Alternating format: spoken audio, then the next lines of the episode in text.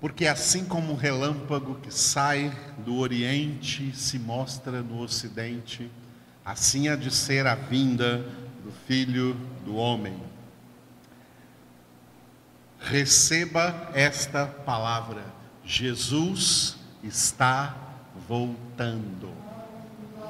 E nós somos exortados na palavra de Deus a nos preparar para nos encontrar com o Senhor.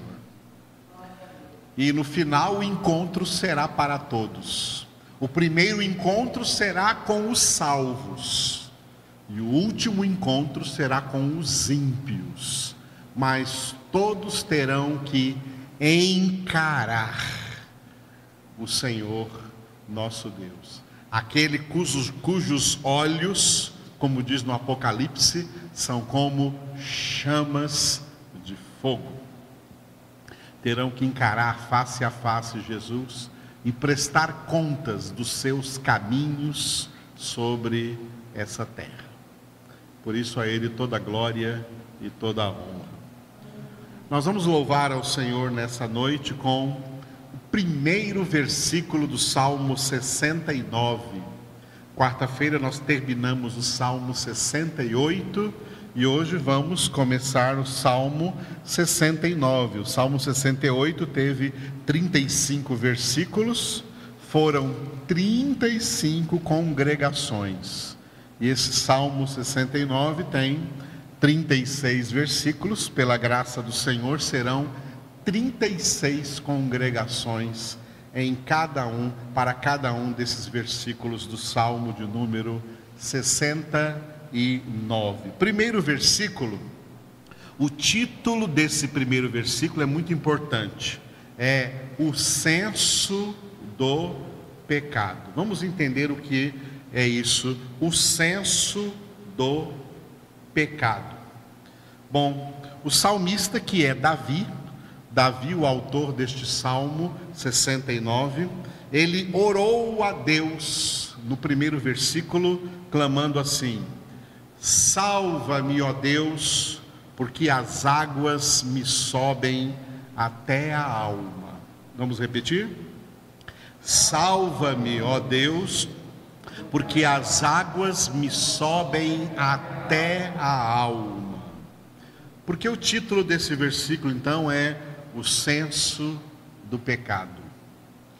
As águas que sobem até a alma, ou seja, o que ele quis dizer aqui, as águas, as muitas águas que afogam todas as almas, águas nas quais todas as almas morrem afogadas, é o estado de pecado em que todos vêm ao mundo. Davi está sentindo o seu pecado. Davi está, quando estava fazendo essa oração, ele estava tendo o senso do seu pecado. É uma coisa importante. O homem tem uma alma sensitiva são os três elementos da alma do homem. A alma é a sede da mente, das emoções e das vontades. Tá? Na mente, o homem é um ser, a alma humana é intelectiva. Nas emoções é sensitiva. E na vontade é volitiva. Então a alma do homem tem essas três características: é alma intelectiva, alma sensitiva e alma volitiva. Intelectiva, porque o homem pensa, sensitiva, porque o homem sente, e volitiva, porque o homem tem vontade, tá? vontade de fazer algo ou de não fazer. Muito bem. Vamos ficar com a segunda parte. A alma é sensitiva, a alma sente, porque a alma tem os cinco sentidos, os cinco sentidos da alma. Os cinco sentidos são da alma, que fazem a alma se ligar com o nosso corpo através dos órgãos dos sentidos. O corpo tem os órgãos dos sentidos, mas os sentidos não são do corpo, os sentidos são da alma. É a alma que tem os sentidos e ela se liga, liga esses cinco sentidos com os órgãos do corpo do homem. Então, o sentido da visão se liga com os olhos, o sentido da audição se liga com os ouvidos, o sentido do paladar se liga com a língua, o sentido do tato se liga com a pele, o sentido, é, como é que chama do, de sentir, olfato do nariz se liga com as narinas, o nariz. São cinco sentidos, tá? Tem gente que fica inventando que a mulher tem um sexto sentido. Não, não tem não. Cinco sentidos. Todos os seres humanos, cinco sentidos na alma que se ligam com os órgãos do corpo, que fazem o homem sentir as coisas tá? Sentir as coisas, as realidades em que ele vive. Está calor, ele sente calor. Está frio, ele sente frio. Se estiver com fome, ele sente fome. Se estiver com sede, ele sente sede. Se estiver com alguma razão para ficar triste, ele sente essa tristeza. Alguma razão para ficar alegre, ele sente essa alegria. Então o homem tem sentimentos. Porém, estes sentimentos da alma do homem não captam as realidades espirituais, só captam as realidades físicas, materiais, circunstanciais, não captam as realidades espirituais. As emoções humanas não captam a situação espiritual em que o homem está. Não tem como o homem medir a situação espiritual que ele está pelas suas emoções, porque não serão, não, elas não dirão a situação espiritual correta em que o homem se encontra. É por essa razão que a humanidade inteira é pecadora, porque Romanos 3,23 está escrito: todos pecaram e carecem da glória de Deus, mas ninguém se sente pecador. Ninguém se sente pecador. A humanidade é pecadora, mas não tem o sentimento dessa triste realidade espiritual de pecado. Não sentem o seu pecado. E quando a gente prega o Evangelho, e pela pregação do Evangelho, diz para a pessoa que ela é pecadora, ela não aceita isso. Não, eu não sou pecadora de jeito nenhum, eu não faço nada de errado, começa a se justificar, eu não faço nada de errado, eu sou uma pessoa boa. Tem gente até que diz: se todo mundo fosse como eu, o mundo seria uma maravilha. Eu sou uma pessoa muito boa. Ninguém enxerga o seu pecado ninguém sente a sua realidade de pecado. Agora, quando alguém sente, é por quê? É porque Deus faz essa pessoa sentir. Essa é uma obra exclusiva de Deus. Quando Deus faz um pecador ter uma experiência sensitiva da sua real situação de pecado, essa pessoa enxerga a sua realidade pecaminosa e é aí que com certeza ela vai clamar ao Senhor ela vai invocar o nome do Senhor, desse jeito que Davi invocou aqui no Salmo 69, 1. Salva-me, ó Deus, porque as águas me sobem até a alma. Alguém no seco ia morrer afogado? Não. Mas você já viu pessoas morrendo afogado em praia, em lagos, em rios, e nesse momento elas se debatendo, gritam desesperadamente: Alguém me socorra, alguém me salve porque ela está tendo aquela experiência ali de perder a sua vida, naquele desespero de perder aquela sua vida pelas muitas águas, ela clama: socorro! É desse jeito que se sente uma pessoa quando ela recebe de Deus o presente, isso é um presente, isso é a graça de sentir o seu pecado, de sentir o quanto é pecadora, de sentir que o seu pecado é como muitas águas afogando a sua alma, as águas me sobem até alma, salva-me, Senhor. Sabe quando isso acontece? Quando acontece com uma pessoa aquilo que Jesus disse que o Espírito Santo iria fazer, e que está escrito em João 16, 8. O Evangelho segundo João, capítulo 16, versículo 8. Quando Jesus falou acerca de um dos elementos do ministério do Espírito Santo. O ministério do Espírito Santo tem vários elementos, um deles é esse.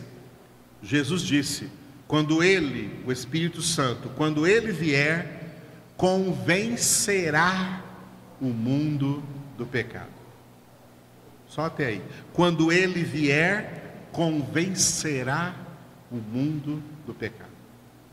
Ninguém no mundo se convence de pecado, porque ninguém sente, ninguém tem esse senso do pecado, a alma não capta.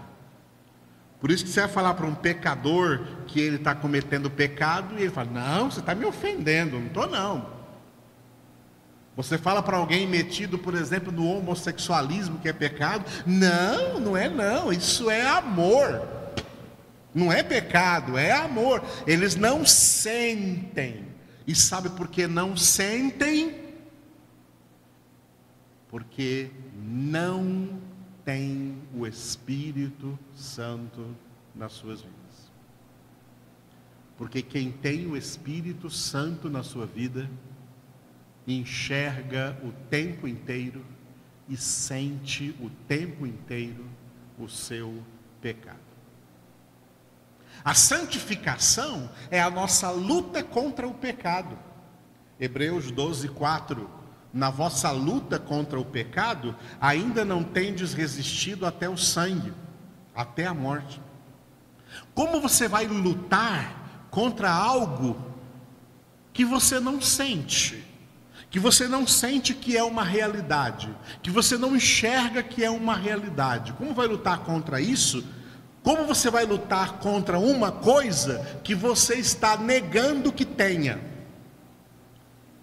A negação vai contra a cura. É a confissão que traz a cura.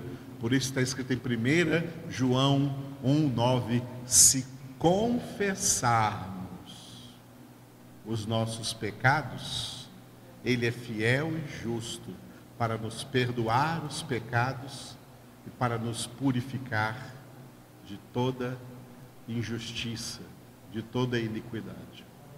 Confissão, o que é confissão? Confissão é o oposto de negação. As pessoas que vivem do negacionismo querem negar a realidade. Essa realidade nunca tem cura enquanto essa pessoa ficar negando.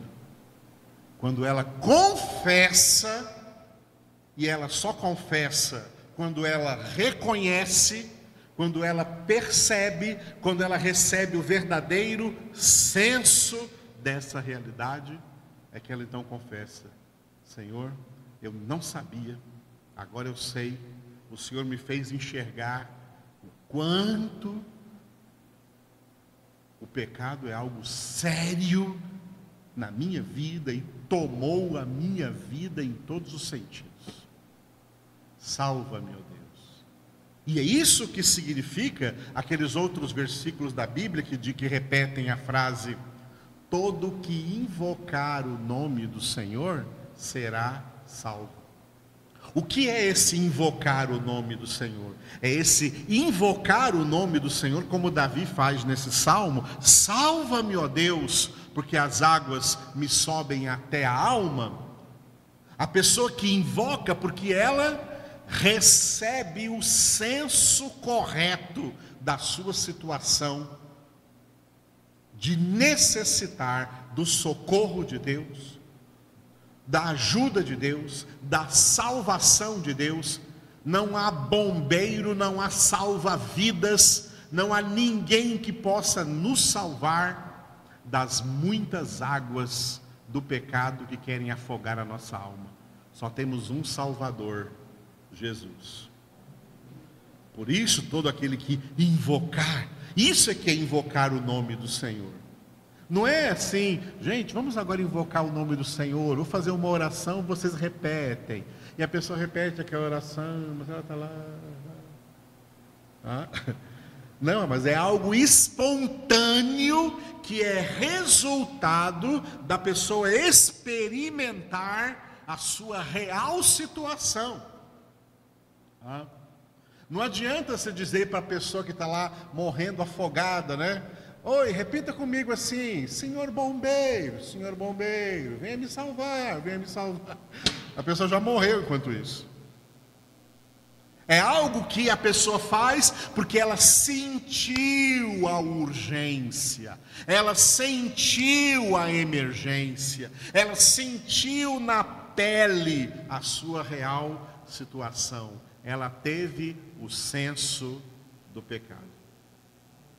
Porque o mundo jaz no maligno, porque o maligno, que é o pai da mentira, enganou a humanidade com a falsa ideia de que pecado não existe, de que está tudo beleza, tudo liberado, que ela não tem pecado. As pessoas não têm pecado. E elas não se sentem, a alma delas não ajuda nisso, porque elas não se sentem pecadoras, elas não têm o senso do pecado.